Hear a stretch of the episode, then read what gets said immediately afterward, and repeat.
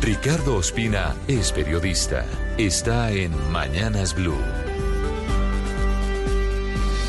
Son las 6 de la mañana y 30 minutos. Hoy es el día de para conocer quién quedará a cargo de la Fiscalía General de la Nación a partir del próximo martes 13 de febrero, una vez finalice el periodo de Francisco Barbosa. La Corte Suprema de Justicia buscará en sala plena efectuar una nueva ronda de votaciones para determinar si elige a una nueva fiscal general de la terna que envió el presidente Gustavo Petro en agosto del año pasado, hace ya seis meses, conformada por Ángela María Buitrago, Luz Adriana Camargo y Amelia Pérez Parra. Nunca en la historia del país. Ese proceso había estado marcado por tantas presiones como en esta oportunidad, particularmente por parte de sectores políticos afines al gobierno del presidente Petro, es decir, sindicatos, estudiantes y organizaciones sociales que hoy marcharán con una consigna que los magistrados consideran inaceptable. Van a decir elección de fiscal ya. Aunque el presidente de la Corte, Gerson Chaverra, le dijo personalmente el martes pasado al presidente Petro, sus preocupaciones y las de los magistrados en torno al ambiente enrarecido en el que se desarrolla el proceso de elección de fiscal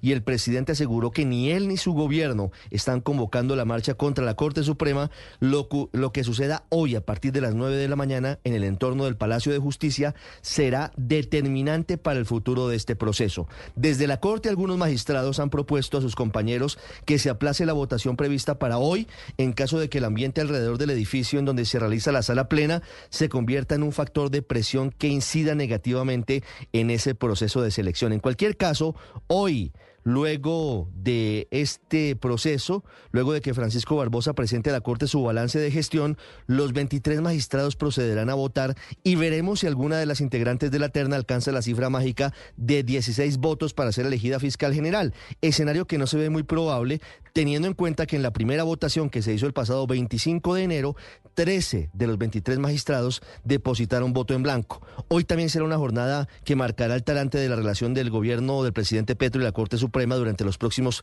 dos años y medio, toda vez que si no hay mayorías para elegir fiscal general, quedará como fiscal encargada Marta Mancera, actual vicefiscal general, y quien ha sido blanco de múltiples ataques y críticas desde la Casa de Nariño y desde sectores afines al gobierno. Lo que corresponde, por supuesto, es el respeto a las decisiones de la Corte, lo que incluye que en caso de que hoy no haya elección de fiscal general, el presidente Petro y su gobierno reconozcan y trabajen de manera armónica con Marta Mancera, quien podría ser fiscal general encargada mientras la Corte en las próximas semanas define quién será la fiscal en propiedad.